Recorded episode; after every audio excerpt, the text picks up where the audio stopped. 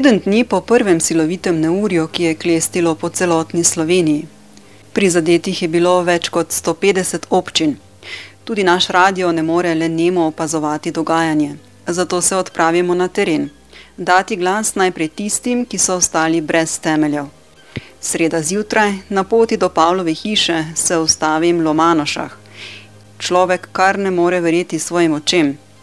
V hiši, ki je trenutno ne moremo tako poimenovati, živi 84-letna Marija Vrečič, ki je hudo neurje k sreči preživela nepoškodovana. Najprej pred hišo srečam njenega zeta. Četrtek smo začeli, tu, tu je bilo vse, to je bilo vse, vidite, kaj so te srečne ciga, tu je bil vse to, do koruze, tam noter vse ležalo. Razumete? To smo en dan, nas je bilo štiri, ko smo vse to vimper, ko smo prvo ste vse ven nosili, pa tudi ceste. Drugi dan pa smo začeli zgore, ne. Pospremi me do hiše, do Marije in zraven je tudi njena hčera. To je narava in tu ne more nič nič proti. Po mojem, ne. Če bi človek vedel, kada je prišlo, bi se pripravili lahko, ne. Zdaj pa to tako iznenada prišlo po noči in nimaš kaj. Pa sama sem doma bila, no. Kaj že nekako malenko bi se že človek lahko, da je. Zdaj pa še sama, sem pa kaj tečeš. Samo mi tek smo v takem kraju doma, ne, mi smo niti ne mogli takoj prileteti, ker je bilo vse podreto in smo mogli prvo pomagati, spravljati drevesa z ceste, ko smo se sploh sem pripeljali, ne. In te so nas že vsi obsojali, češ, eh, ko ne moremo priti, ne, ja, če pa čez drevesa ne moreš prileteti.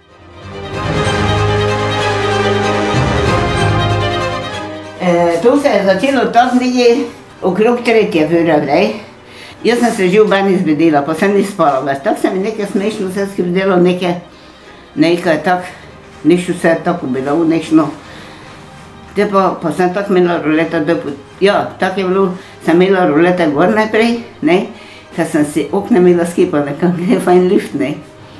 Sem mislila, vse sem gor zdaj ni še ne šel noter, ne, ker tu sem tako na samem, tu mene so že grozno ropali, lepe peneze, pa sem kredit vzela. Ja, pa zdaj vem, kdo pa. Policaji ne morejo ni še, pa ni še nič. No, se že od tega te- 14 let. Da pa se je začelo to, tako ne, čujem, ka nič ne, ne še smešno veni, jaz gor potegnem rulete, gor potegnem, ne, pa vidim, kaj se bliska. Ne. Pa veter je vine, na nog samo bum, počilo. Parkrat se je zbliskalo, te pa zgrmelo, te pa počilo. Ne, zdaj pa kaj, kaj je bilo, a je bil, to je tornado, ne, veter tak, ali je pa vdarilo to vodana, če bi bila, ne, vodana je taka neka, samo gre pa raztrla, ne. No, to sem pa jaz, kam za nič, ne, ne greš nič, ne. Te pa sedim na posteli, sem tako ni spala več, ne. Sedim, pa sem malo, najprej sem bolj predi sedela, pred zglavnike, ne. Pol pa se sedem malo nekako nazaj, pa nekako se mi smešno zdelo nekaj na posteli zadaj, ker je bilo čisto belo. Te pa pošla na puno morta. Kaže, se, se bo te videla, ne. Taki kos, kak to je ven, plošče. Direkt ven strgalo, pa te podnike tudi. Te pa daš vest, te sem letela vse po, vse fele po sode, kaj sem imela vse za, kaj imam za nic, ne to te, vse rajile pa piskre pa kaj je bilo, pa cote, ne pustelino zamazana bila, ja, to je vržem že upravo, ne. Vse, kar sem pač nametala, ne, kaj ne je skozi šlo, ne. Če je pikalo, je skozi, ne, skozi ploščo. Opisuje 84-letna Marija in ob tem izrazi željo. To, ko bi imela bar pa nazaj, ne, naredno, ne, ko bi imela streho, pa to, kako treba biti, zdaj smo si gučali, ne, ščavnica, ne, to gore, to te domi dali el- el- za rišt les. Dobre vsaki nekaj, ker so sami kmetje, pa so dosta šume imajo, ne, pa dodali les za rišt, ne. Rdeči križ je ti pravila, kada nekaj še prispevali, ne, teda Karidas tudi nekaj dal, nekaj na župnik. Smo si tako ne, moja pravnukinja hodi berilo brat. Na občini pa je bila Urška, to tam oko, ne. Ona je prišla, najprej je pravila, ja, pa bo mora nekaj biti, na drugi dan pa ščirki pravila, ka ne da nič dala. Kaj nam reka, njega pejne spre. Za vse je treba pejne, za samo za to takega nekaj je nujno potrebno, tam pa nemajo pejne. Tudi hčera ne skriva nezadovoljstva in ob tem tudi vidno razočarana nad mediji, ki so se v minulih dneh zvrstili ob tej nesreči. Oni pridejo zato, ker zaslužijo, ne? Razumete me? Ne zato, ker nekomu pomagajo. Če glih vsak reče, bomo vam pomagali, ampak ni to to, ne? Ni finančnih sredstev, to, kaj se tako te osmi ljudi mešajo okrog. To ti domače. da kaj Samo domače delamo. Drugo pa nič, domače. ne. Ovo pa tako vse moji bratranci Bratrance pomagajo, pa jaz, se srečajo, jaz drugo tudi pa. Saj še imam če, eh, sestro pa brata, ampak oni dva ne prijeta, ni te dvezi, ne. Tako, Znači, ne. ta čerka se mimo, prvi dan, mimo se pela četrtek, ko Pa se je zgodila. Mi smo delali to, večer se ona mimo pela, pogleda, pa se to zdaj vradgune doma, se mimo pela, pa se sploh ni ustavila tu. In kot da že sama nesreča ni dovolj, so potem tukaj še razpoke v odnosih. Pa vendar, ob kritiki ob koncu našega obiska sledi tudi zahvala za dosedanjo prejeto pomoč. Največja zahvala gre gospodu Čehu iz, kaj je to, Ihu, ne? Ja, Ko so vse eh, trame dol spravili, pa vse pomagali, ne, to ja. ne bo so prišli z dvigalom, ne, dvigalo so prišli. Zdaj pa da tako še pač eh, Boštjanka Učičovka, da prva to gor pokriti pa narediti, zdaj kriva pa. Hvala tudi res mojim bratrancem, pa vsi, vsi pridajo pomagati. Stiske ljudi so trenutno ogromne po celotni Sloveniji. V minulem tednu je terjalo tudi prvo smrtno žrtev na Bledu, ko je padlo na njo drevo. Zraven je huje poškodovana še ena oseba. Kakšni so odgovori v obliki dejanj tistih, ki lahko pomagajo? V nadaljevanju bomo slišali več o pomoči strani občine Gornja Radgona, države, dobrodelnih in humanitarnih organizacij in posameznikov. Županja občine Gornja Radgona Urška Mavko Tuš. Eh, Jaz bi želela poudariti, da smo tudi v primeru gospe, katera je seveda omenjena zaradi eh, strehe, ki je to besedno odneslo, že v naslednjem dnevu pristopili tja, se je gospe takoj ponudila namestitev v občinskem stanovanju, tudi eh, možnost eh, začasne eh, dom, dom starejših občanov, tako da se strani občine je v tisti prvi eh, situaciji eh, bila ponudena konkretna pomoč namestitve, ker najbolj pomembno je, da okolikor je ogroženo življenje v določenem objektu, je potrebna namestitev se strani občine in to je občina storila. Vse, kar se tiče eh, zasebnih objektov, seveda eh, lastniki eh, se soočajo z izjemnimi, težkimi situacijami, finančnimi situacijami. Tukaj bo občina pomagala, kolikor bo lahko, s- tudi z izrednimi denarnimi pomočmi. Eh, tukaj seveda se bo vključil, eh, verjamem, Rdeči križ se že je Karitas, eh, tako da eh, zadeve niso enostavne eh, in tudi občina se tega zadev, zaveda, da vsak občan, ki je sedaj eh, toliko ranljiv, eh, kar se tiče tudi psiholoških travm, so tukaj potem finančne skrbi, občina bo pomagala tam, kjer bo lahko. Ogromno škoda na polščinah, tukaj tudi to je treba izpostaviti. Potem eh, ogromno odkritih streh, tudi na vrtcu je bila neka škoda, drevo je eh, se naslonilo na streho. Eh, Razsežnosti se bodo sanirale še kar nekaj časa, tudi izjemna škoda na gozdovih. Tako da jaz sem vesela, da smo sedaj tukaj eh, zbrani tako eh, pravi predstavniki občine, eh, Rdečega križa, Karitasa, tudi predstavnica, če tako rečem, iz kmetijstva, mlada prevzemnica kmetije in želela bi sporočiti v javnost to, da se je občina takoj povezala vsemi temi deležniki in je seznanjena z vsemi.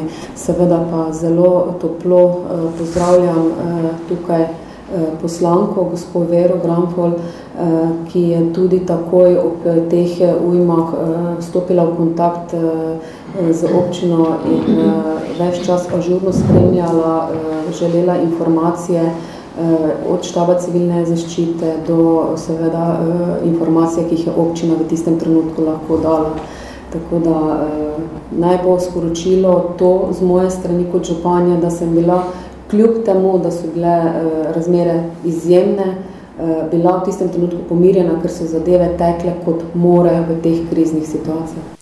Podžupan občine Gornja Radgona Miran Dokl nadaljuje s podrobnejšim opisom dogajanja v primeru nesreče 84-letne Marije Vrečič. Torej, največja škoda je na urje v tem zadnjem, v tem zadnjem dogodku naredilo na stanovanski hiši v Lomanuših. V tej hiši sama živi gospa stara 84 let in seveda je za njo to veliko breme in tudi psihično.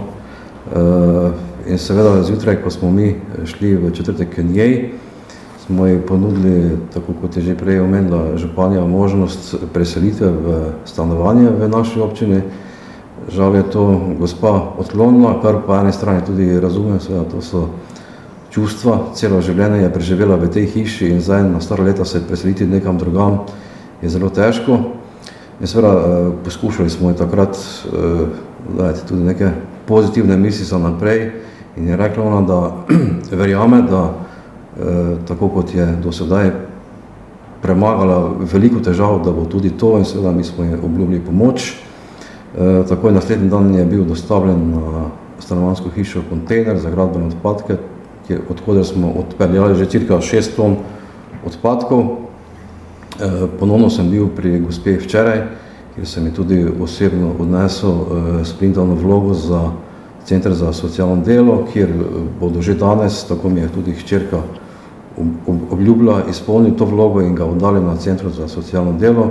Seveda potem še sledi vloga na občino za enkratno denarno pomoč, tudi tu jih bomo omogočili sredstva, ki so na razpolago pač v največji meri. Eh, nadalje tudi eh, je krajna skupnost spodnja Ščavnica obljubila, da bo prevzela stroške eh, za leseno ostrešje. Vključenih je kar nekaj gradbenih podjetij, ki v tem trenutku že pomagajo, nekaj pa jih bo tudi v bodoče dalo svoje delavce, da bodo pokrili stanovansko hišo da bo takrat primerno spet za bivanje. Zaradi posledic neuri vlada napoveduje usklajevanja o ukrepih za hitrejšo pomoč prebivalcem. Obrambni minister Marjan Šarec poziva občine in pristojne na lokalni ravni naj, če potrebujejo pomoč pri sanaciji, zato prosijo tudi slovensko vojsko. Minuli petek je sicer potekel rok, do katerega so morale občine sporočiti podatke o škodi zaradi neuri. To je bila tudi podlaga za gradivo vladi, ki bo odločala o intervencijskih stroških. Višja svetovalka za socialo, zdravstvo, mladino in civilno zaščito Janja Osojnik je ob veliki nastali škodi izpostavila. Veliko škodo na gospodarske objekte je refleksu, skupaj zajema 2 milijona 800. Ta podatek je včeraj šel na upravo za zaščito, da potem lahko vlada odloča o tej škode. Poslanka iz državnega zbora Vera Gramfol je izpostavila, da državna in najverjetneje tudi evropska pomoč nedvomno sledi. Ob tem pa je izrazila hvaležnost. Seveda bi ob tej priložnosti zelo pohvalila vse, ki so prvi priskočili na pomoč. E, jasno, prostovoljno gasilsko društvo Gornja Radgona. Um, tu so se gasilke in gasilci maksimalno angažirali že na vse zgodaj. Mislim, da so začeli ob pol petih, ob štirih in da, kolikor sem potem uh, spremljala dogajanje na terenu in pa to, kar so objavljali na socialnih omrežjih, mislim, da so bili tam nekje na, uh, do polnoči in potem naslednji dan spet in, in spet. Tako da res vsa pohvala njim in vsem tistim, ki so uh, kakorkoli najprej priskočili na pomoč, ker vemo, tista prva eh, ponujena roka je najdragocenejša. Eh, tu imam v mislih tudi seveda vse sosede, prijatelje, znance, Eh, ker ko se nekaj zgodi in da res pridejo ljudje takoj pomagati, je to izredno velikega pomena, izredno eh, človekoljubno. In tu ne glede na to, da smo slovenci eh, precej takole razdvojeni in se včasih grdo gledamo in se tudi ideološko dajemo kakorkoli, ko pa pride do nekih nesreč, pa vedno stopimo skupaj. In to seveda velja tudi za eh, našo občino, za Gornjo Radgono, Radence, eh, Apače, ker vem, da je tudi izjemno, izjemno eh, veliko, veliko škode. Predstavnica škofijske karitas iz Gorne Radgone Silva Mavko je povdarila, da so trenutno v fazi zbiranja podatkov in da bodo pomagali, koliko se bo le dalo. Ker seveda vsak prvo rešuje svojo streho, pa potem se obrne na pomoč. Stopili smo takoj stik z škofijsko karitas, Murska sobota. In koliko mi je znano, je gospod Kociper obiskal domačijo v Lomanoši, ki je pač ostala brez strehe. Tako zdaj pa zbiramo podatke. Predsednica Rdečega križa iz Gorne Radgone, Silva Vračko, je povedala, da so do sedaj poskrbeli za dve namestitvi in da ob tem nudijo tudi psihosocialno pomoč. Naš eh, sekretarka je tudi članica štaba civilne zaščite, tako da je bila takoj vključena v akcijo, torej tudi ogleda na terenu. Tudi k nam se obračajo ljudje po pomoč, eh, bili smo vključeni tudi v delitev vode na območju, kjer so brez pitne vode ostali, torej so se že vključili tudi naši prostovoljci na terenu. Seveda pa kar se pa same škode, ki je nastala ob tem neurju, tiče pa enako velja kot za vse druge, torej eh, da se zberajo podatki, katera škoda je nastala. V prvi vrsti pa želimo, da poskrbimo za bivalne pogoje ljudi, torej da imajo kje živeti, Eh, tako smo tudi že pomagali iskati eh, nastanitve za ljudi, hkrati pa tudi zbiramo sredstva na Rdečem križu Slovenije. Namreč to neurje je kar velik del Slovenije zajelo. Upajmo, da ne bo glede na napovedi še kaj hujšega sledila in seveda na osnovi tega, koliko bo zbranih sredstev in koliko bo še teh donatorjev, Eh, se bodo potem tudi sredstva delila. Mi upamo na najboljše in seveda tudi na naše prostovoljce, ki vedno priskočijo na pomoč eh, in v njih je tudi to, kar je in na vseh nas, ko stopimo skupaj, zmoremo veliko. O izjemni škodi priča tudi mlada prevzemnica kmetije Jrneja Jančar, ki v nadaljevanju opisuje škodo, ki je nastala na njihovem posestvu. V bistvu leto 2024 ni namenjeno kmetijstvu. Um, najprej se je začelo z to pozno setvijo spomladi, potem se je nadaljevalo s plazovi v vinogradu in sedaj že tretjič toča. Ta toča in urja je bila najhujša do zdaj. Vse se vsi zavedamo, da je pač to tovarna pod milim nebom, ampak kaj takega pa res nišče nikoli ni še doživel.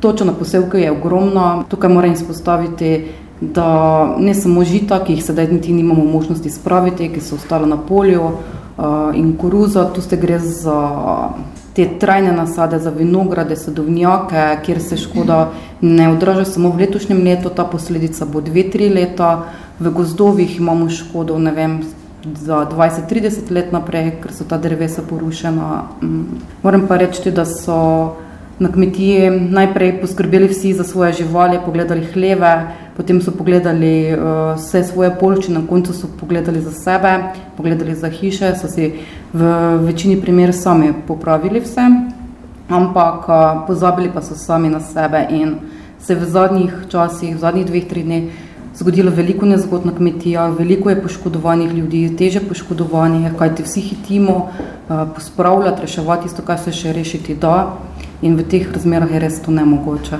Nadaljuje sogovornica in v zvezi s pričakovanji o pomoči strani države pove.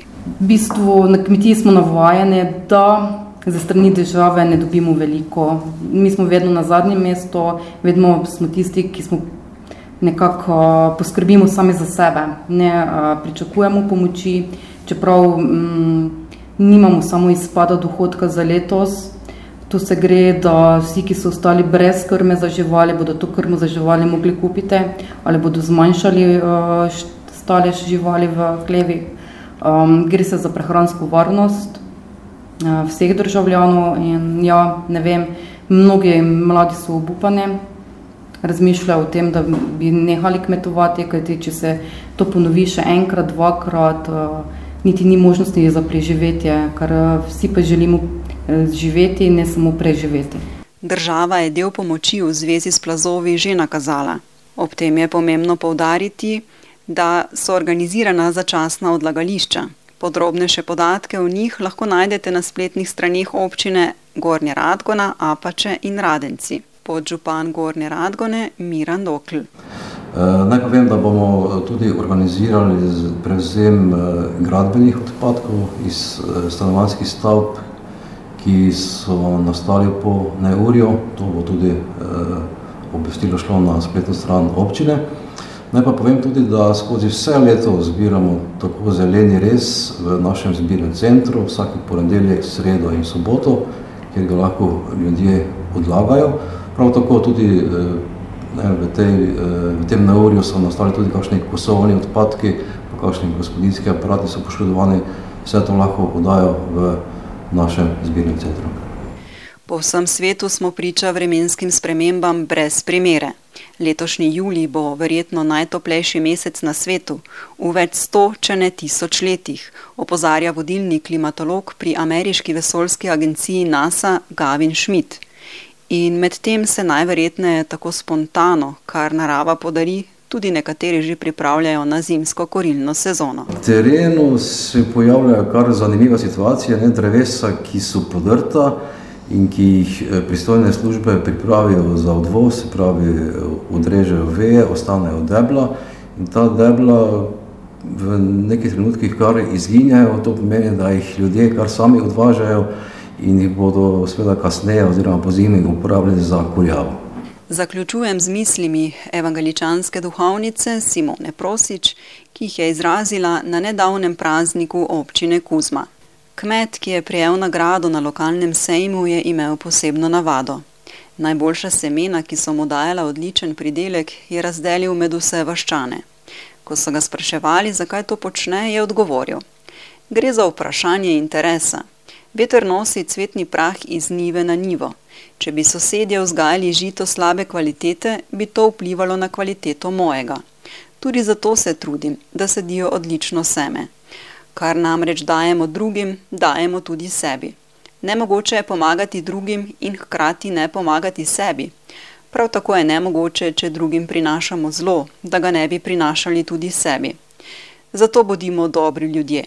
Dejanja dobrih ljudi bodo zagotovo obrodila dobre sadove.